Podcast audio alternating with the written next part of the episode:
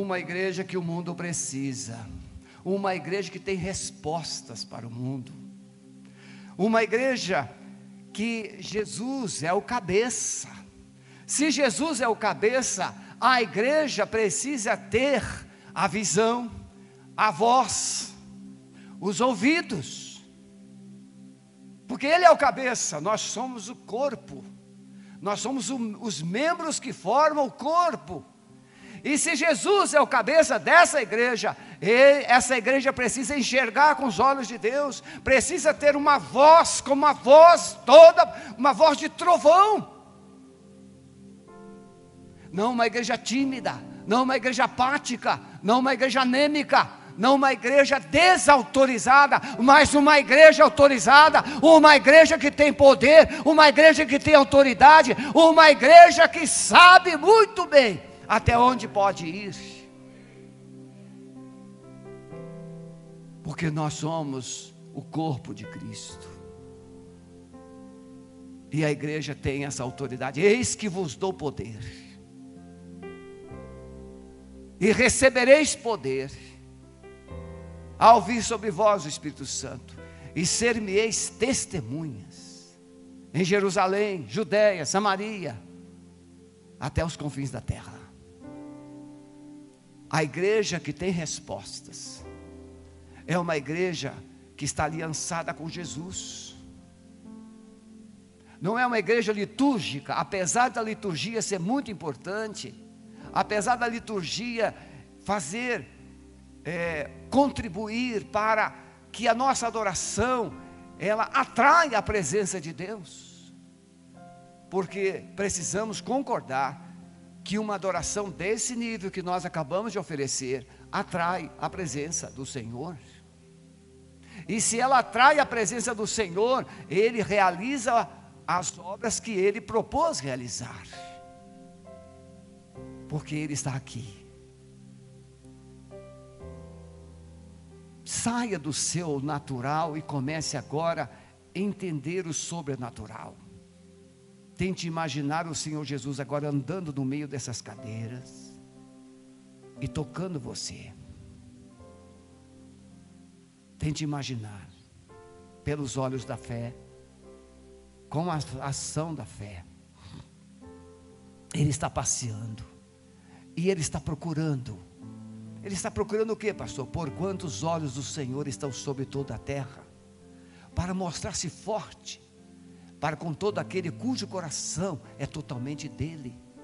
O que, que, ele está procurando? Ele está procurando adoradores, ele está procurando corações rendidos, ele está procurando corações submissos, ele está procurando corações desejosos ardentemente por ele.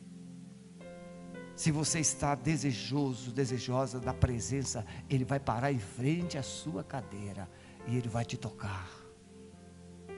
E o toque de Jesus levanta o abatido, o toque de Jesus cura, liberta o oprimido.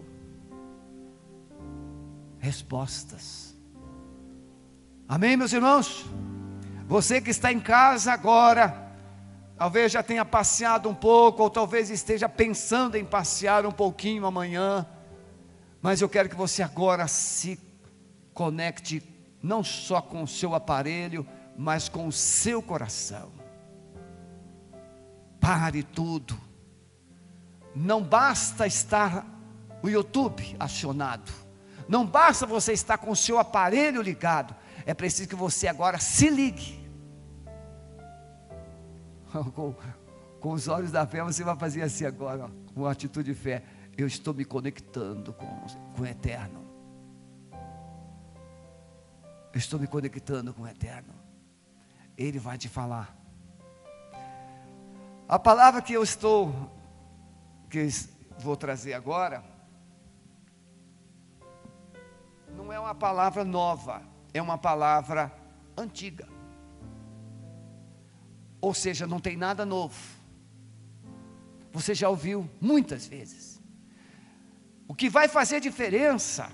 Ah, pastor, então o senhor já pregou? Não, ela foi preparada para esse momento é que você já ouviu a mesma verdade uma, duas, dez vezes e não deu atenção a ela. Por isso essa verdade ainda não fez efeito na sua vida. Então a minha oração é que você hoje não somente ouça mais uma vez, mas se renda a esta verdade. Atos 2, do, a partir do verso 37. E ouvindo eles isto, compungiram-se em seu coração. Essa palavra compungir, ela vai, ela se traduz também, foram tocados de uma forma profunda. Foram tocados de uma forma que eles não conseguiram ficar inertes, passivos. A palavra que Pedro pregou foi tão poderosa que aqueles judeus foram compungidos, foram tocados de uma forma convincente, poderosa os levou a uma atitude. E fizeram a pergunta: que faremos, varões e irmãos? Então eu profetizo que essa palavra, ela tocará o seu coração e te atrairá para um posicionamento espiritual, para que o mundo tenha respostas de Deus através não do templo, mas da sua vida. Lembro-me que eu estava num voo e começou a o avião tremer. A gente passa naquelas nuvens, não, naquelas, como é que chama aquele turbulência. Uma turbulência bem forte. E eu toda vez que eu pego um voo, eu falo assim: "Senhor Jesus, se esse avião for cair, mas, pastor, que oração é essa? Mas eu tenho que me preparar. Senhor, se porventura esse avião tiver algum propósito de cair, o Senhor me dá uma, me dê uma chance, antes dele cair, de eu me levantar aqui ousadamente e falar com todo mundo, como Paulo falou naquele navio: aquietai-vos, porque ninguém vai se perder. Hum, mas o avião vai cair, mas ninguém vai se perder para o inferno. E aí nessa turbulência, eu estava conversando com um médico, e perto de mim também tinha algumas jovens, e tinha uma jovenzinha que ela colocou a cabeça entre as pernas, e estava muito nervosa. E eu falei assim: fique calma, porque aquele que faz essa tempestade está aqui. Ele te ama. Ele tem todo todo o controle nas mãos. O avião circulou o aeroporto de Curitiba por uns 15 minutos. Era um voo que estava, nós iríamos pousar no início da noite, e estava chovendo. E vocês conhecem Curitiba quando chove. Mas tudo terminou bem. A minha única preocupação é, Senhor, se tiver que pousar em Maringá, aí você tem que pegar uma, um ônibus de Maringá para cá o ônibus vai demorar cinco vezes mais o voo do Rio aqui. Mas terminou tudo bem. Compungiram-se em seu coração e perguntaram a Pedro e aos demais apóstolos: Que faremos, varões e irmãos? E disse-lhes Pedro: Arrependei-vos e cada um de vós seja batizado em nome de Jesus, para perdão dos pecados, e recebereis o dom do Espírito Santo, porque a promessa vos diz respeito a vós, a vossos filhos e a todos os que estão longe, a tantos quantos Deus nosso Senhor chamar. E com muitas outras palavras, isso testificava e os encorajava, dizendo: Salvai-vos dessa geração perversa de sorte que foram batizados os que de bom grado obedeceram a palavra, e naquele dia agregaram-se quase três mil almas, e perseveravam na doutrina dos apóstolos, e na comunhão, e no partir do pão, e nas orações, e em toda a alma havia temor, e muitas maravilhas e sinais se faziam pelos apóstolos. E todos os que criam estavam juntos, e tinham tudo em comum e vendiam as suas propriedades e bens e repartiam com todos, segundo cada um havia de necessidade. ou de necessidade. E perseverando unânimes todos os dias no templo, e partindo pão em casa, comiam juntos com alegria e singeleza de coração, louvando a Deus e caindo na graça de todo o povo. E todos os dias acrescentava o Senhor aqueles que iam sendo salvos. O que é igreja, irmãos? Nos dias de pandemia, a igreja desapareceu? A igreja deixou de ser igreja nos dias de pandemia? No, os templos fechados, agora os templos poucos pouco frequentados, mas nos dias de pandemia mais forte, os templos fechados. Então a igreja deixou de ser igreja. Criamos o mito de que igreja é isso aqui. Essa reunião pública em um prédio que nós nominamos templo. Igreja também foi intitulada boa ou ruim, forte ou fraca, na proporção do número que ela representa. Nós conhecemos histórias de igrejas no Vietnã, no Irã, na Índia, essa semana mesmo, estávamos ouvindo igrejas na Índia, os pais, mais de 20 igrejas foram queimadas no mesmo dia, e todos os pais, ah, perdão, na Índia não, no Sudão, 20 igrejas foram queimadas em um só dia, e os pastores todos foram mortos. Eles queimaram os pastores e as igrejas, ou seja, o prédio, mas os filhos dos pastores se levantaram no lugar deles. Aqueles filhos poderiam ter, terem ficado revoltados contra Deus. Por quê? Porque Deus deixou que meu pai morresse por esses radicais. Mas aqueles filhos aprenderam o que é a igreja. Igreja é o corpo de Cristo, igreja é uma voz de Deus na terra, igreja tem uma unção e uma missão a cumprir. Aqueles filhos foram discipulados com uma proposta de vida, de levar o nome de Jesus a todos os perdidos. Então, quando os pais caíram, os filhos se levantaram.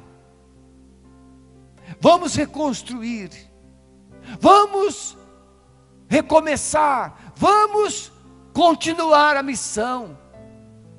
Isso é igreja. Ah, nós temos uma igreja que é muito poderosa por, pelo número de membros. Irmãos, ter muitos membros é muito bom. Não tem nada de errado nisso. Mas uma igreja não é avaliada por Deus pelo número, ela é avaliada pela visão, ela é avaliada pela unção, ela é avaliada pelo alcance que ela tem.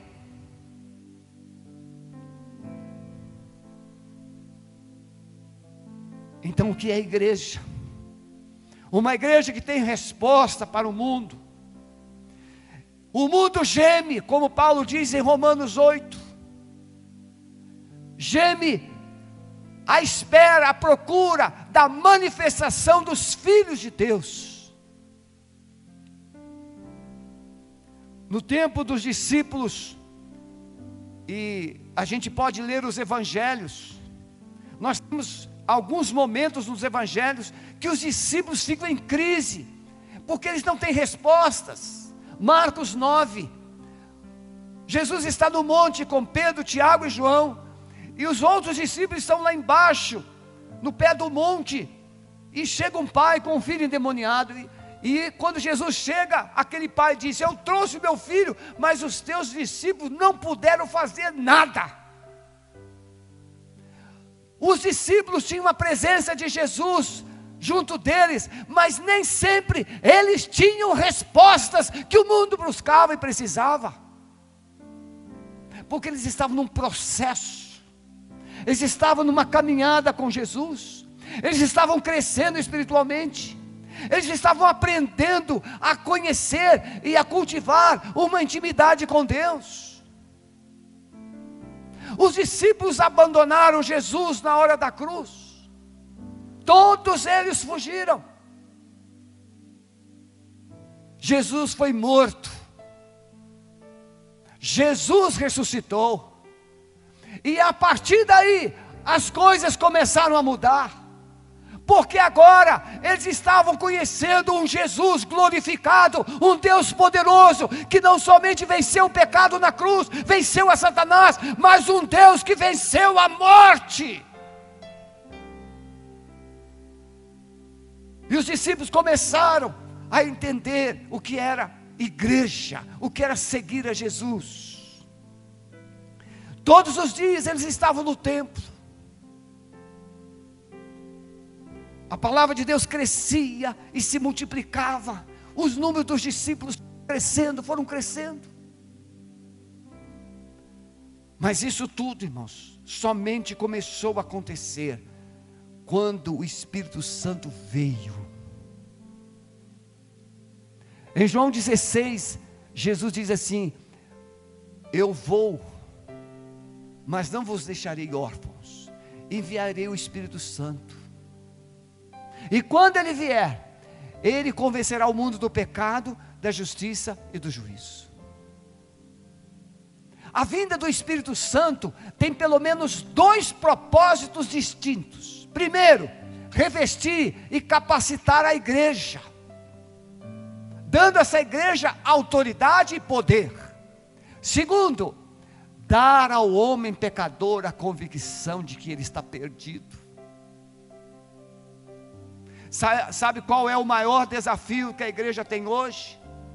É ser usada por Deus para anunciar um evangelho, é o segundo ponto da nossa palavra, que no qual o pecador se, o, o homem se veja pecador perdido. Foi por essa razão que os judeus perguntaram: varões irmãos, o que faremos? E Pedro vai dizer: arrependei-vos e crede para que sejam apagados os vossos pecados. Então a igreja recebeu uma unção, a igreja recebeu um poder, a igreja recebeu uma autoridade, e agora aqueles discípulos não tinham mais medo, aqueles discípulos agora não fugiam, aqueles discípulos não se intimidavam, aqueles discípulos simplesmente tinham uma visão da missão de Deus, e eles queriam cumpri-la. Milagres, Irmãos, os milagres são maravilhosos. Mas um milagre não muda a vida, o coração de uma pessoa. O arrependimento muda.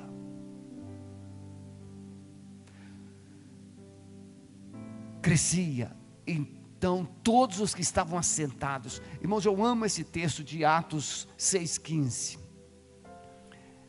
Estevão é o primeiro mártir do cristianismo. E Estevão fazia maravilhas extraordinárias. Ele era um diácono. Estevão era um homem cheio do Espírito Santo, amoroso, dava um testemunho extraordinário, extraordinário, poderoso. E os líderes judaicos ficaram com ciúme de Estevão. E levantaram falsas testemunhas. E caluniaram. E Estevão foi levado a um julgamento forjado. Mas nesse julgamento, Estevão, em vez de ficar com medo, ele se levanta e ele traz uma narrativa extraordinária, desde Moisés até Jesus. E ele vai dizer assim: aquele Moisés que os hebreus rejeitaram, quando Deus o enviou no Egito para libertá-los, assim também Jesus foi rejeitado por vocês mas Ele é o Salvador, Ele é o Senhor, Ele é aquele que tira os pecados. E aí Estevão diz assim: Eu estou vendo os céus abertos. Aí foi apedrejado. Mas irmãos, enquanto Estevão era apedrejado, diz o texto bíblico, que aqueles líderes judaicos olharam para ele e viram-no como um anjo. Viram o seu rosto como se fosse um anjo de Deus. Você já disse a isso a respeito de alguém? Olha, ele parecia até um anjo. Você já disse? Quando é que nós fazemos essa analogia que um, alguém parece com um anjo? Com um bebê, não é verdade? A gente vê um bebê e o bebê pode não ser muito virtuoso, mas a mamãe e o papai vai assim, é um anjinho da mamãe. Porque ele é puro, porque é sublime. Hoje eu, eu consegui, eu fui ali no drive-thru do Kids, e o Weber e a Silvana estavam lá, e depois, olha, quantos meses de neném? Oito. Oito meses que nasceu, e a gente não tinha ainda tido um contato pessoal, que é logo começou essa situação da pandemia. E aí a Silvana veio, ah, pastor, aí eu peguei, eu falei assim, pastor, ela não, não é dia assim, ela chora. Aí ela deitou no meu ombro, tiramos fotos. Ficou uma coisa linda. Então, a criança, a gente olha assim, é um anjinho, é um anjinho. Mas Estevão era um marmanjo. Estevão era um homem mais ou menos ali de uns 45 anos. E, e aqueles homens cheios de ódio no coração contra ele, mas olharam para ele e viram o seu rosto como o rosto de um anjo. Sabe por quê? Porque o Espírito Santo estava nele. Ele tinha uma voz de anjo, ele tinha uma voz de Deus, ele tinha um olhar de Deus, ele tinha um coração de Deus. E quando mesmo você quando odeia alguém que é de Deus, você não pode negar que a sua face brilha como um anjo de Deus. Essa é a igreja que o mundo precisa.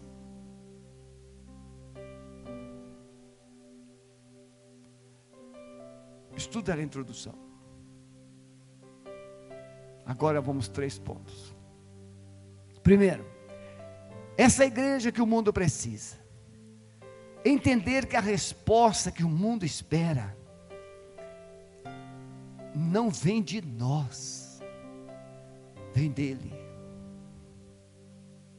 Essa, essa resposta não vem de baixo, vem de cima. Eu sei, talvez eu esteja falando com alguém na internet agora que está decepcionado com a igreja.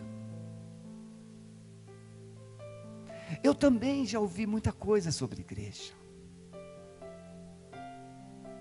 Mas eu nunca me decepcionei com Jesus.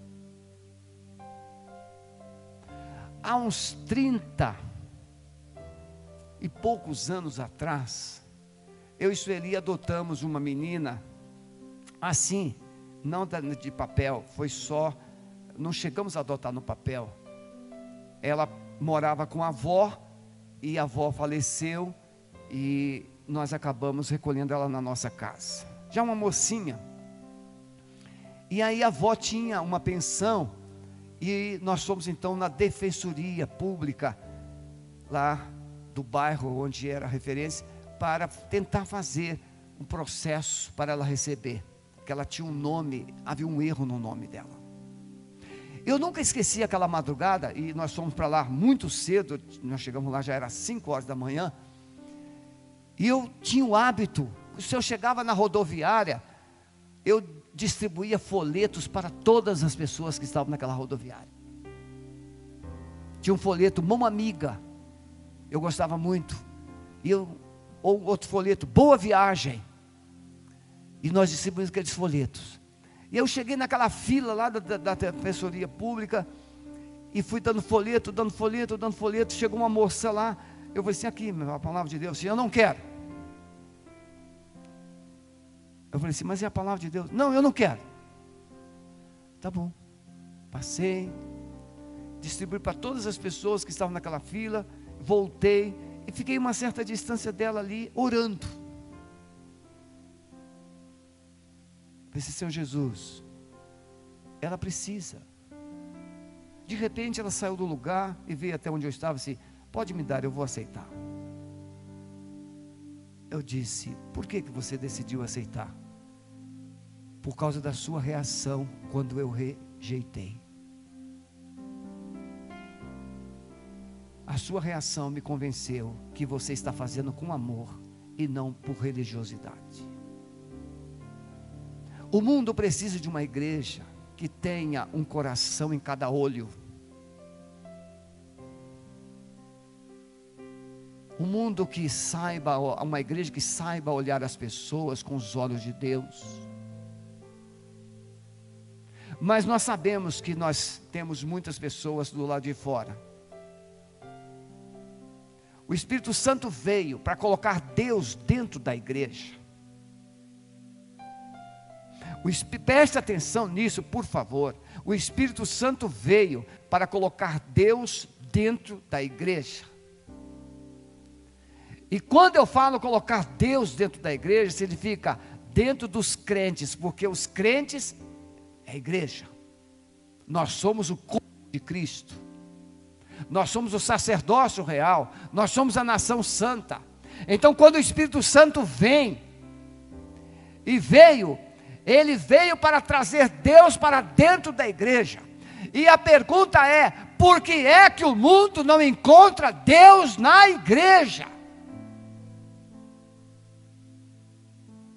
A culpa é de Deus? Ou é, ou é nossa? Deus fez a parte dele, ele se revelou na pessoa do seu filho, ele nasceu, ele foi à cruz e morreu, mas ele ressuscitou, foi assunto aos céus, ele enviou o Espírito Santo e nos selou como propriedade dele. Nos revestiu de poder e autoridade, como ele diz em Atos 1:8, e recebereis o poder. Mas por que é que o mundo não encontra este Deus poderoso dentro das igrejas? Porque nós tomamos o lugar de Deus. Mas um homem anseia por ver essa glória de Deus, essa presença de Deus. Isaías Isaías tinha tido essa experiência quando ele vai no capítulo 6 ao templo, no dia que ele estava de luto. E ele estava muito triste, e ele vai ao templo, e chega no templo, ele vê a glória de Deus. E quando ele vê a glória de Deus, ele diz: Ai de mim que vou perecendo. Por que, que é importante a presença de Deus dentro da igreja? Porque quando a igreja revela a presença de Deus, a glória de Deus, o homem, tal como cera, se se rende, se derrete todo diante da Sua majestade e pergunta: que faremos? O que é que eu tenho que fazer? O que é que eu tenho que fazer? Isaías vai dizer no finalzinho do seu livro, no capítulo 64, Ó, oh, se fendesses os céus e descesses, e os montes se escoassem diante da tua face, como fogo abrasador de fundição, fogo que faz ferver as águas, para fazeres notório o teu nome aos teus adversários, e assim as nações tremessem da tua presença quando fazias coisas terríveis que nunca esperávamos, descias e os montes se escoavam diante da tua face, porque desde a antiguidade não se viu, nem com ouvido se ouviu, nem com olhos se percebeu, um Deus além de ti, que trabalhe em favor daqueles que por Ele esperam. Isaías estava novamente ansiando diante de um povo resistente, de um povo empedernido pelo pecado. Isaías está terminando o seu ministério, mas ele ainda lembrou daquela experiência que ele viu a glória de Deus e ele se arrependeu. Então ele diz: Oh, se os céus fedesse e ele voltasse a descer. Irmãos, nós não temos esse negócio de baixar um espírito. Não temos isso. Porque o espírito já veio. Ele está aqui. O grande desafio é o Espírito ter espaço e voz.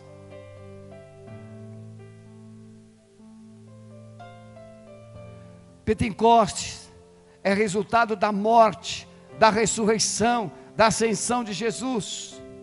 Jesus é as primícias dos que dormem. Ele ressuscitou. A ressurreição de Jesus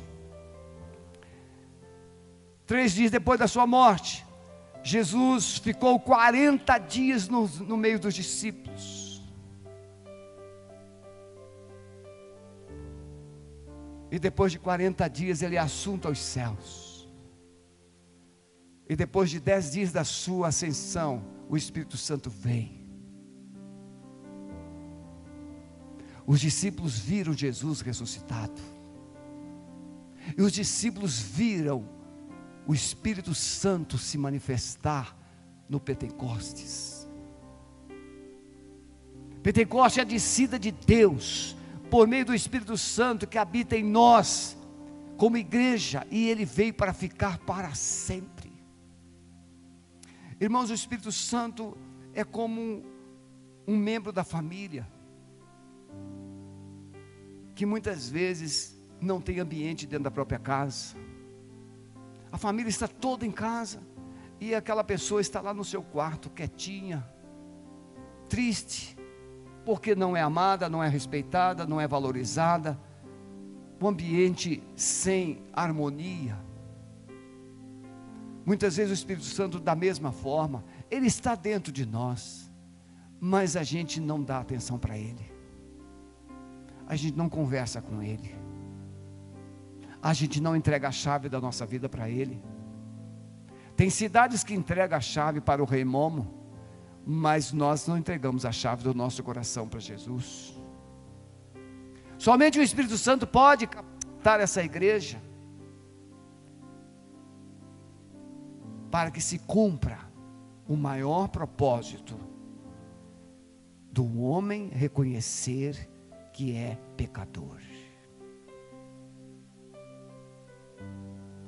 Irmão, Satanás está levantando religiões e mais religiões, para que o homem fique ocupado com liturgias e celebrações, e esqueça de que ele precisa ter um encontro com Deus. Muita gente não sabe nem o que é ser pecador. Porque Satanás colocou na mente que ele faz tudo certinho, que ele é inteligente, ele tem um raciocínio bom, ele tem conhecimento. Mas o Espírito Santo, ele é aquele que coloca foco, luz sobre você. E aí, tal qual aquele aparelho que consegue revelar os micro-organismos no seu sangue, que ninguém vê, você só vê aquele sangue vermelho, mas quando aquela lente microscópia, aquela lente poderosa, joga o foco, vê aquele montão de bichinhos se mexendo no seu sangue. Vírus, bactérias. e você descobre que não é tão puro quanto imaginava. Você pode pensar que é bom, você pode pensar que está fazendo tudo certo, sabe por quê? Porque você está na escuridão. Você está na escuridão. Na escuridão você pode estar com a roupa manchada que ninguém vê. Na escuridão você pode estar com as lentes do seu óculos toda engordurada, ninguém vê. E nem você percebe porque você está na escuridão. Mas quando você joga a lente do seu óculos para o foco da luz, você vê aquelas manchas na lente do óculos.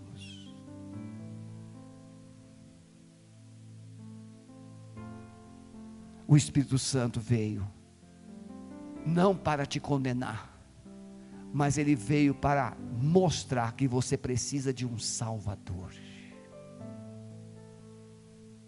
Em segundo lugar, então veja, a igreja que o mundo precisa é uma igreja que o Espírito Santo consegue usar, trabalhar para revelar ao homem que ele é pecador, que ele é perdido, que ele precisa de salvação.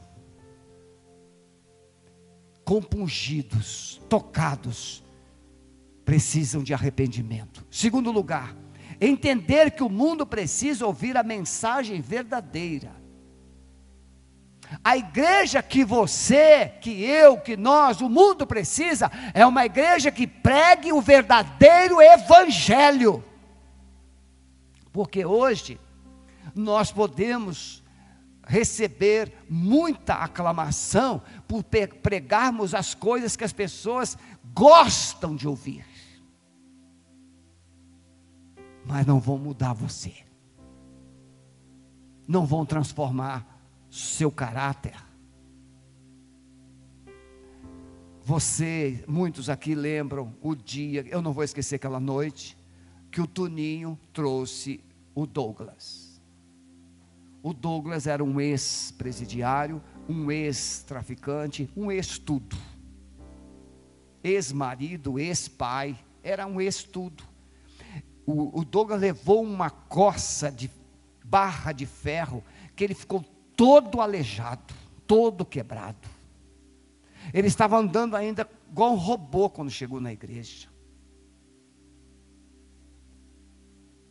O Espírito Santo entrou na vida do Douglas, o convenceu dos pecados, ele se arrependeu, entregou a vida completamente a Jesus, restaurou seu casamento, restaurou sua identidade, restaurou sua família, o Douglas, por incrível que pareça, aquele homem que não conseguia nem andar direito, por falta de equilíbrio, hoje é cabeleireiro. O João Brito, o pastor João Brito, sempre corta o cabelo com ele. O poder do Evangelho que transforma é inegociável. Não que a igreja não possa, não deva pregar uma mensagem de consolo, de encorajamento. Sim, mas a igreja precisa entender que a mensagem que o mundo precisa é o Evangelho. Atos 2, 22, Pedro vai se levantar e ele vai apresentar que Jesus é Deus, é o Filho de Deus que veio para salvar e por isso ele morreu. Irmãos, como eu disse, se nós tivéssemos milagres, todos os cultos, seria uma maravilha. Porque o Espírito Santo está aqui e ele pode e quer fazer milagres todos os dias, todos os cultos. No entanto, o milagre não levará você para o céu. Mas o arrependimento, sim. Quando você recebe um milagre, você pode até ser levado a uma fé. Que Jesus é Deus e é poderoso e pode entregar sua vida a Jesus. Sim, mas o Evangelho produz o maior milagre. Essa é a obra maior que Jesus diz em João 14, 12. Obras maiores farás. Ou seja, Jesus, ele não ganhou tantas pessoas para o reino quando ele pregava, porque ele estava treinando. Mas os discípulos, logo na primeira cartada ali, eles ganharam 5 mil almas. Jesus ganhou 500. Quando Jesus foi assunto aos céus, tinha 500 discípulos. Os discípulos no começo ganharam 5 mil. Essa é a obra que Jesus disse: obra maiores farás, vocês terão uma autoridade, vocês revelarão o meu poder, e vocês ganharão, vocês influenciarão, vocês irão produ produzir transformação em muito mais pessoas do que eu, mas no meu nome. No meu nome. O mundo, irmãos, então o milagre é bom. E eu fico maravilhado. Agora mesmo, enquanto o pastor Maurício orava, eu estava citando ali pessoas que precisam de um milagre. Seria hipocrisia se nós ficássemos desprezando os milagres. Não, eu quero e sonho com uma igreja onde os milagres aconteçam em todos os cultos. Porque essa é a vontade de Deus. Mas o milagre em si não muda o seu coração. O Evangelho é o poder de Deus que salva, que transforma todo o que crê. O mundo precisa da mensagem que vem do céu. Olha o que, que o anjo disse quando Jesus estava nascendo. O anjo lhe disse: Não temais, eis que vos trago novas de grande alegria, que será para todo o povo, porque na cidade de Davi vos nasceu hoje o Salvador, que é Cristo o Senhor. A mensagem do Evangelho vem para dizer que Jesus é o Salvador, Ele é o prometido de Deus, Ele é o Senhor dos céus e da terra. Cada um precisa ter a sua experiência com Jesus. Não basta ser filho de bom crente, é preciso ser crente pessoal, relacionamento pessoal. Irmãos, eu fico pensando quem seria eu se não tivesse entregar, a vida a Jesus aos 22 para 23 anos? Eu bebia até o bar fechar. Eu morava sozinho. Devia uma agiota 10 milhões, pagando 15% ao mês. Ninguém precisou dizer para mim que eu não podia fumar. Ninguém precisou dizer para mim que eu não podia mais beber. Ninguém precisou dizer para mim que eu não podia mais jogar. O Espírito Santo entrou, o Evangelho entrou. E quando o Espírito Santo, o Evangelho entra, uma nova mente nasce dentro de você. Por isso que uma igreja que precisa de regras é uma igreja ainda sem o verdadeiro Evangelho porque a maior regra do mundo, do universo, é o amor. Se o amor de Deus não me constranger a obedecê-lo, eu não mereço o céu. O Evangelho é esse amor.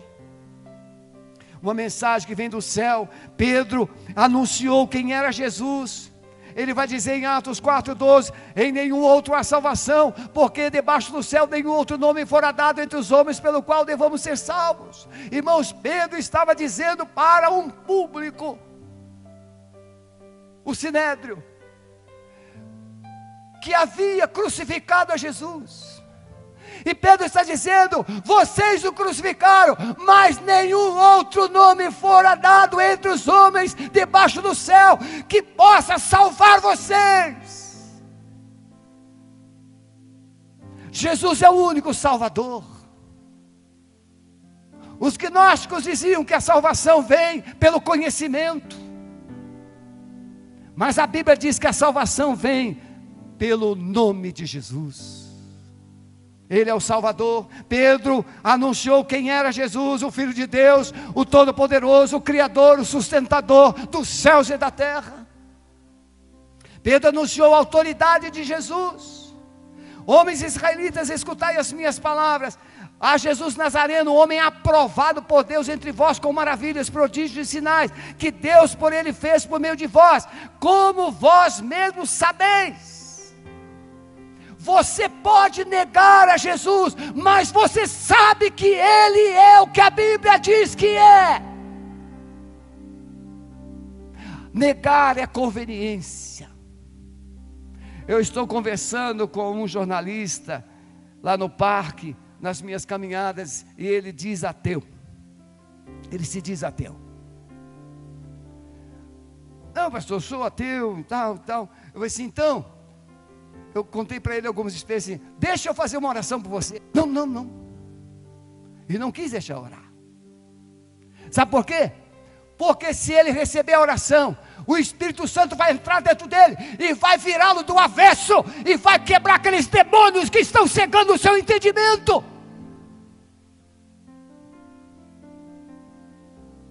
O que faz o homem deixar de crer, ou é uma ferida na alma, ou é um demônio que está dentro, cegando os seus olhos, como Paulo diz em Coríntios 4, 4, 2 Coríntios 4, 4, que Satanás é o Deus deste século, e ele cega, cega o entendimento dos incrédulos, para que não lhes resplandeça a glória do Evangelho de Cristo.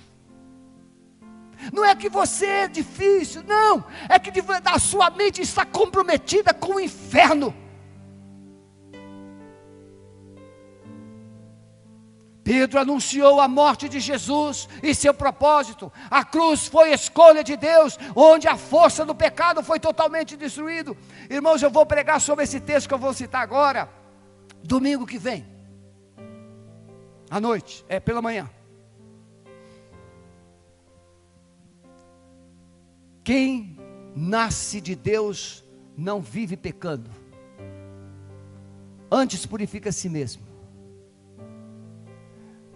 João diz que aquele que nasce de Deus, quem comete pecado é do diabo, porque o diabo peca desde o princípio, mas para isso se manifestou o Filho de Deus, Jesus, para destruir as obras do diabo.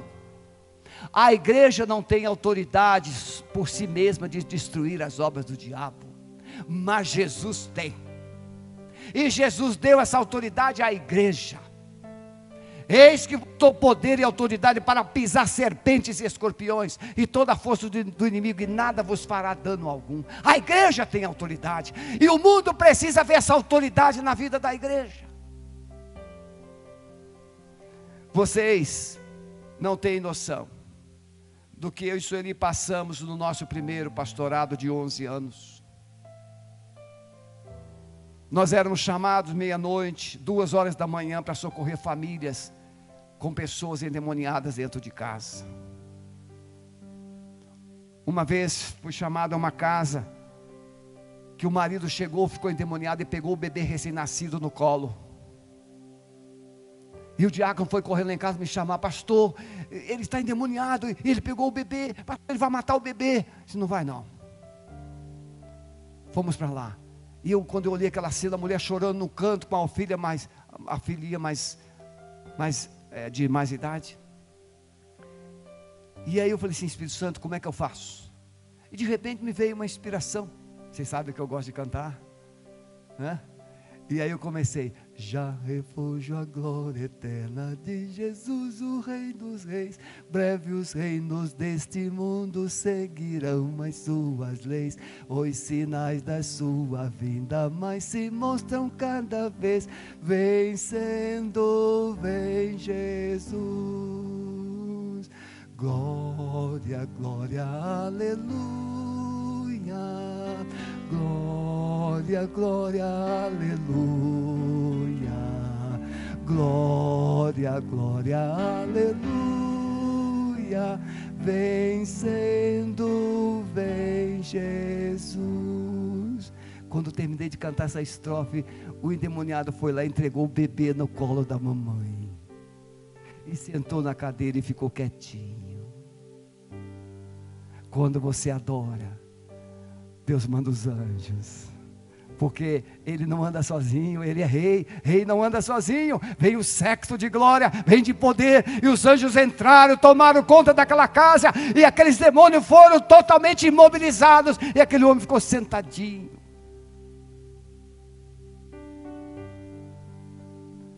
Nessa hora você fica crente de verdade.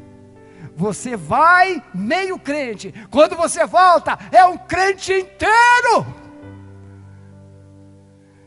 Só quando você tem experiência com esse Jesus é que você descobre que vale a pena andar com Ele. Que maravilha! Eu, vou, eu ia sempre meio trêmulo, eu voltava glorificando, eu voltava no fogo. Por quê? Porque eu tinha visto a manifestação da glória. Jesus veio para destruir, desfazer as obras do diabo. Por que, que eu intitulei esses dois sermões? Eu vou pregar domingo de manhã, vivendo e vencendo as obras das trevas e à noite, vencendo as obras das trevas. Por quê? Porque a carta, a primeira epístola de João é luz que vence as trevas, amor que vence o ódio, verdade que vence a mentira. A igreja é verdade, a igreja é luz, a igreja é amor. Então o diabo não pode vencer a igreja. Pedro anunciou a ressurreição de Jesus. Parece uma coisa assim fútil. Ah, Jesus ressuscitou. Ah, é? Se Jesus ressuscitasse um membro da igreja Alameda que morresse, como é que você viveria a semana seguinte? Vamos imaginar num domingo, ah, nós estamos aqui velando alguém, e de repente Eliezer, Jesus ressuscita o morto. Ah, como é que essa, essa crentalhada sairia daqui do templo na, durante aquela semana? você iria contar para todo mundo. Você não tem ideia do que aconteceu lá domingo. Nós estávamos velando uma pessoa e de repente o defunto se levantou. Jesus ressuscitou e ele está vivo. Ele voltou para casa dele. É uma bênção. Você contaria? Sim ou não, irmãos? Você não teria, você ia até procurar, bater na porta dos vizinhos para dizer: você não sabe o que aconteceu, você tem que ir lá na igreja. Não, Jesus, o Espírito Santo veio. Jesus estava no túmulo. A ressurreição não foi de fora para dentro. Ninguém tirou a pedra. Deus entrou naquele túmulo implodiu a morte. Essa expressão implodir é tal qual o efeito de uma dinamite. E Paulo usa esse mesmo vocábulo grego do Namis para dizer que o Evangelho é o poder de Deus para a salvação de todo aquele que crê. O Evangelho dá uma explosão de Deus na sua vida, explode as obras do diabo.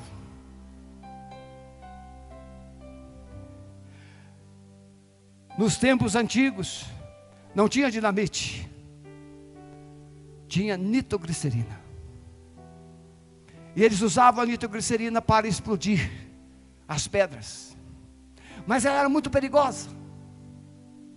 Porque um detalhezinho e ela mata quem a carregar.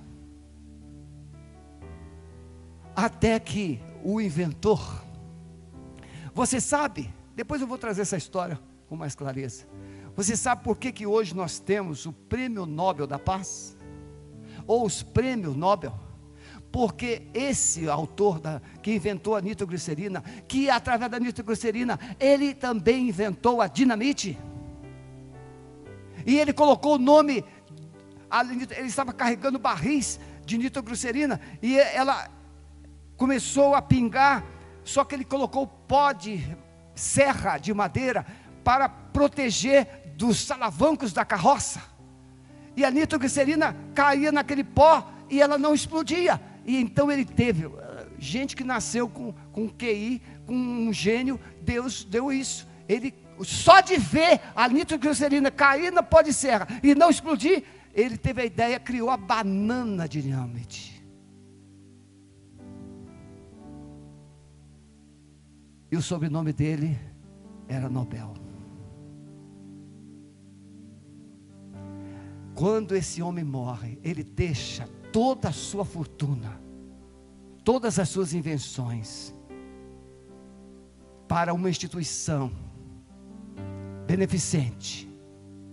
E a partir dali se criou o Prêmio Nobel da medicina, da paz, porque um homem usado por Deus entendeu que a sua invenção não era para destruir. A maior decepção, ele, ele criou, através da nitroglicerina, da dinamite, as bombas. E aí os aviões começaram a jogar bombas para matar gente. Ele ficou decepcionado. E então ele reverteu tudo para o bem. Instituições para tratamento de câncer, de doenças, de autismo. E ele deixou com uma mulher que ele havia se apaixonado, só que ele não casou. Ela já havia se casado com outro. É um spoiler bem feito. Mas você pode pesquisar lá no YouTube e achar tudinho. Pedro anunciou a ressurreição de Jesus. Paulo, quando escreve Efésios 1, 19 e 20, ele vai dizer que o mesmo poder que ressuscitou a Jesus está dentro de você da igreja. E por último, meus irmãos, essa mensagem do Evangelho, ela é exigente. Ela é exigente. Veja, o evangelho, quando eles ouviram a palavra em Atos 2:37, que faremos? Pedro diz: arrependei-vos. A igreja não pode abrir mão do confronto. Se você não se arrepender dos seus pecados, não há salvação. Porque a palavra que é traduzida, metanoia, que é traduzido por arrependimento, é mudança de mente, mudança de direção, mudança de comportamento. Somente o Evangelho chega e produz em você o arrependimento, que é o que? Reconhecimento que está perdido, reconhecimento que é pecador. E eu olho para Jesus e diz: Senhor, o que, é que eu faço? Ele disse: mude de modo de pensar, mude da direção, mude de comportamento. Eu vou te ajudar. E então ele pega você que está indo na direção à perdição, ele pega você, diz, não, é para cá, vem para cá. Esse é o caminho do céu, esse é o caminho da vida. O verdadeiro Evangelho exige que haja arrependimento, reconhecimento de que você é pecador. Não há salvação sem a mensagem da cruz. Não há. Não há salvação sem convicção de pecados. Davi, o grande homem Davi, homem segundo o coração de Deus, ele diz: Contra ti, contra ti, somente peguei, pequei e fiz o que os teus olhos parecem mal. Cria em mim, ó Deus, um coração puro, renova em mim um espírito reto. O apóstolo Paulo, ele vai dizer: Miserável homem que eu sou, quem me livrará do corpo desta morte? A Bíblia diz que todos pecaram. Nenhum. Não há um justo sequer.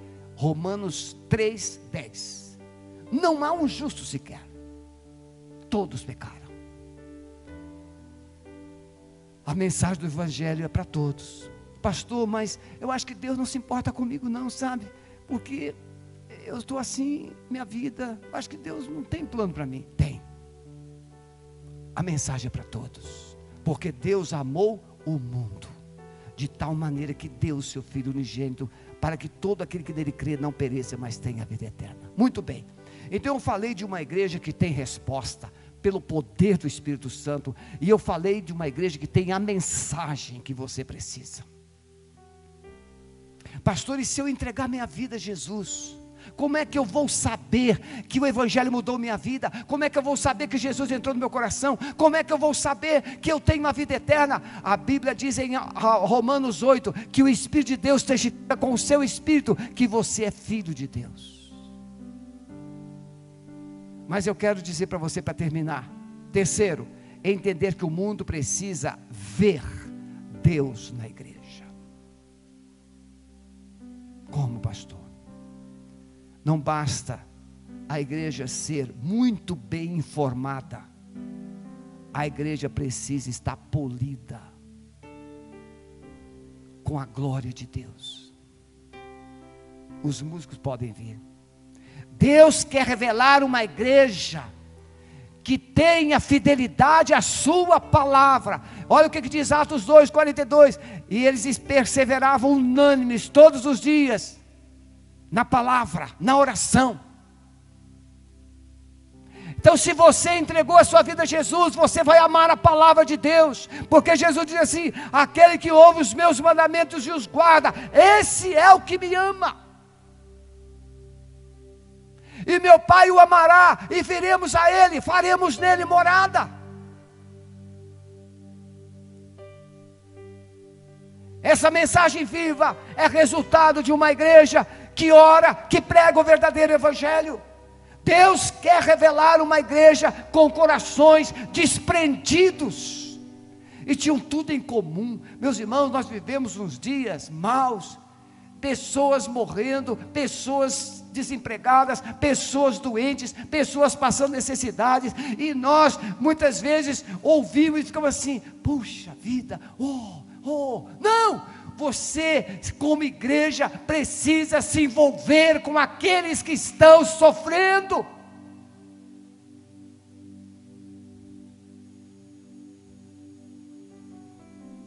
Meus irmãos, não dá para a gente viver como se fossem os únicos amados por Deus.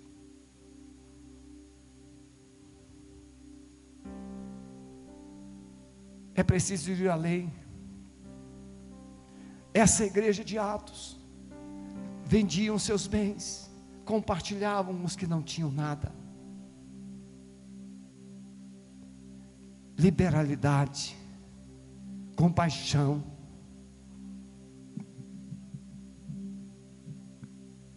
Uma igreja que faz isso que nós fizemos aqui, essa adoração. Não é maravilhoso isso, irmãos? essa adoração impactante. É maravilhoso. Agora, pense bem. Olha, você canta esses cânticos, você celebra, você chora, você se alegra, você glorifica a Deus. Agora, tudo isso é maravilhoso, mas quando Deus vê você lá, parando em algum lugar, visitando alguém, ou ligando para alguém, e tendo é o reflexo desse contexto de culto aqui, reproduzindo vida lá, reproduzindo testemunho lá, reproduzindo amor lá. Aí o Espírito Santo fala assim: esse é meu filho.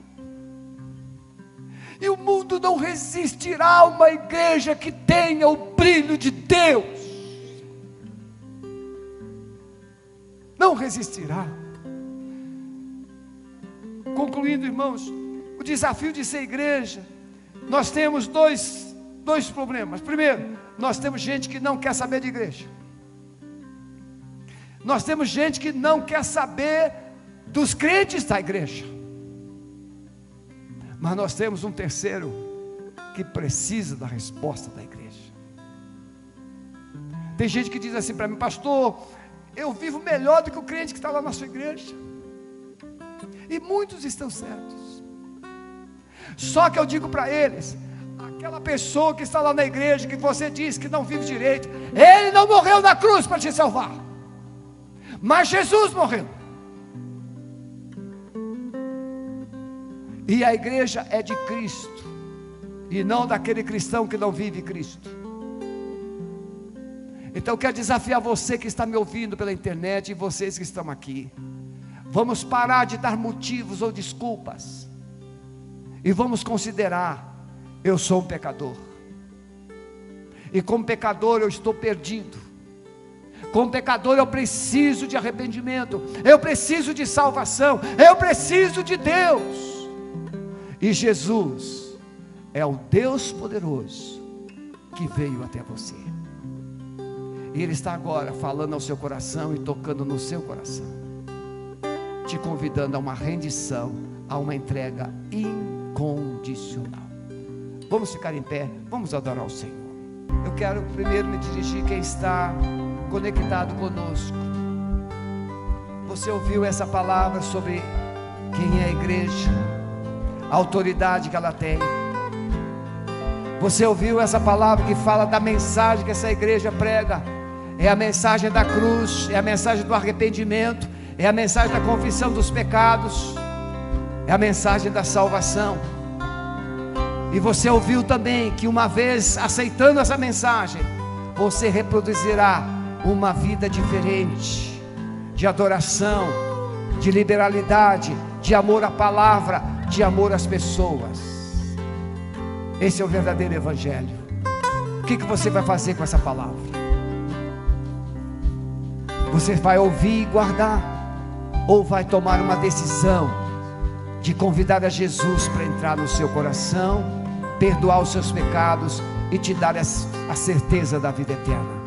Se você nessa noite está recebendo essa palavra no YouTube e você quer realmente entregar a sua vida a Jesus, quer ter a esperança da vida eterna, quer ser salvo nessa noite, coloque no chat: Eu quero a salvação de Jesus. E Ele vai entrar no seu coração. E aqui, você que está aqui presente, o Espírito Santo falou com você. Ele é Deus. Você precisa render-se a Jesus. Você gostaria de entregar sua vida a Jesus hoje e receber dele o perdão e a salvação da sua vida? Erga sua mão, eu quero orar por você. Alguém? Deus abençoe. Pode baixar sua mão. Há mais alguém? Deus abençoe. Há mais alguém aqui? Deus abençoe. Alguém mais? Deus abençoe. Glória a Jesus. Ele está aqui, mas você que faz a escolha. Última oportunidade. Há mais alguém que gostaria de entregar sua vida a Jesus?